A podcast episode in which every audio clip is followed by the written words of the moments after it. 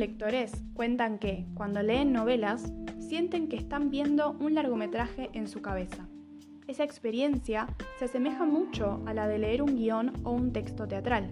Es casi como ver una película o presenciar una obra de teatro. Leer los guiones detrás de las escenas reales, la escritura detrás de la imagen, palabras que arman escenas, personajes, conflictos y hasta paisajes palabras que se encienden y avanzan hasta el sobreimpreso fin o la caída del telón. Veamos entonces las características del texto teatral. Los textos teatrales pertenecen al género dramático y tienen la particularidad de haber sido escritos para ser representados frente a un público. El texto teatral, a diferencia de otros géneros literarios, tiene una doble finalidad. Por un lado, es un texto ficcional que puede ser leído como tal, y por otro, puede ser interpretado en un escenario. Se denomina hecho teatral a la representación efectiva de un texto teatral en un espacio escénico y con un público.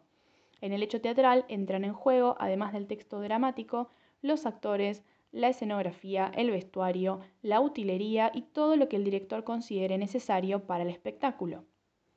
En el texto teatral pueden encontrarse dos textos diferentes, el primario y el secundario.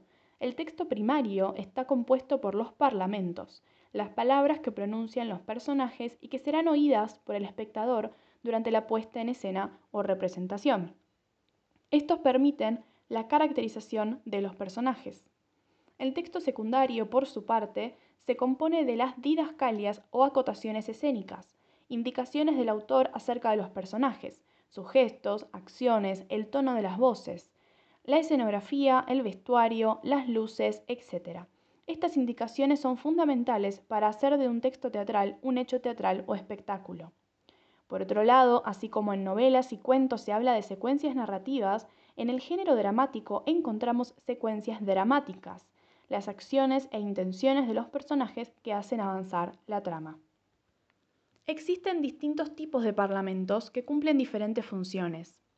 El diálogo son los intercambios conversacionales entre dos o más personajes. El monólogo es una intervención extensa de un personaje dirigida a otros personajes o realizada en solitario, en cuyo caso se denomina soliloquio.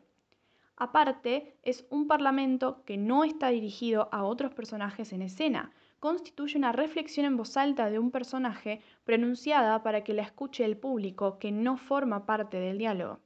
Y la voz en off, que es una intervención realizada por un personaje fuera de escena.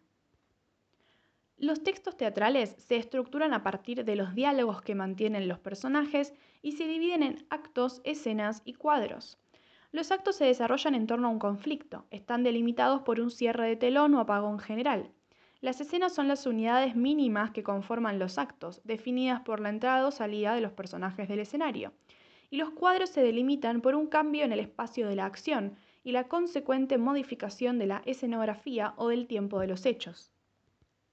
Los orígenes del teatro se remontan a la antigua Grecia, donde se ofrecían ceremonias sagradas para el dios Dionisio, vinculadas al momento de la cosecha. Se realizaban sacrificios en honor al dios para que ayudara a que el campo fuera fecundo y la cosecha exitosa. En el siglo V a.C. ya existían los anfiteatros construidos sobre las laderas de las montañas, a los que asistían miles de personas para participar del espectáculo teatral. El teatro se había convertido en un acontecimiento social, cultural y político para la civilización griega. Con el tiempo, la asociación con los rituales sagrados se fue perdiendo y se produjeron diferentes transformaciones hasta llegar al teatro que conocemos en nuestros días.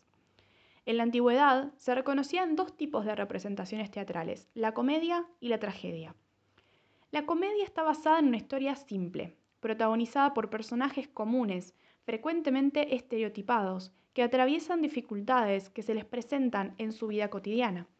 Se caracteriza por el uso de recursos que provocan comicidad en el espectador, tales como exageraciones, situaciones ridículas, ironías, juegos de palabras, lenguaje vulgar.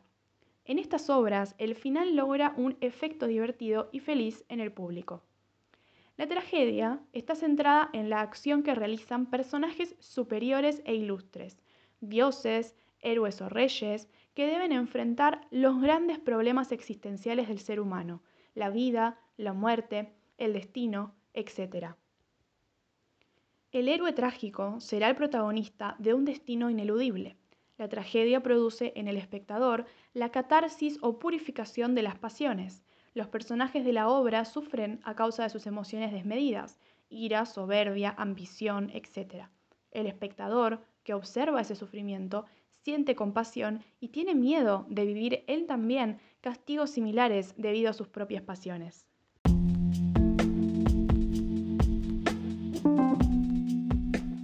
Eso fue todo por este podcast. Nos escuchamos en el siguiente. Nos vemos.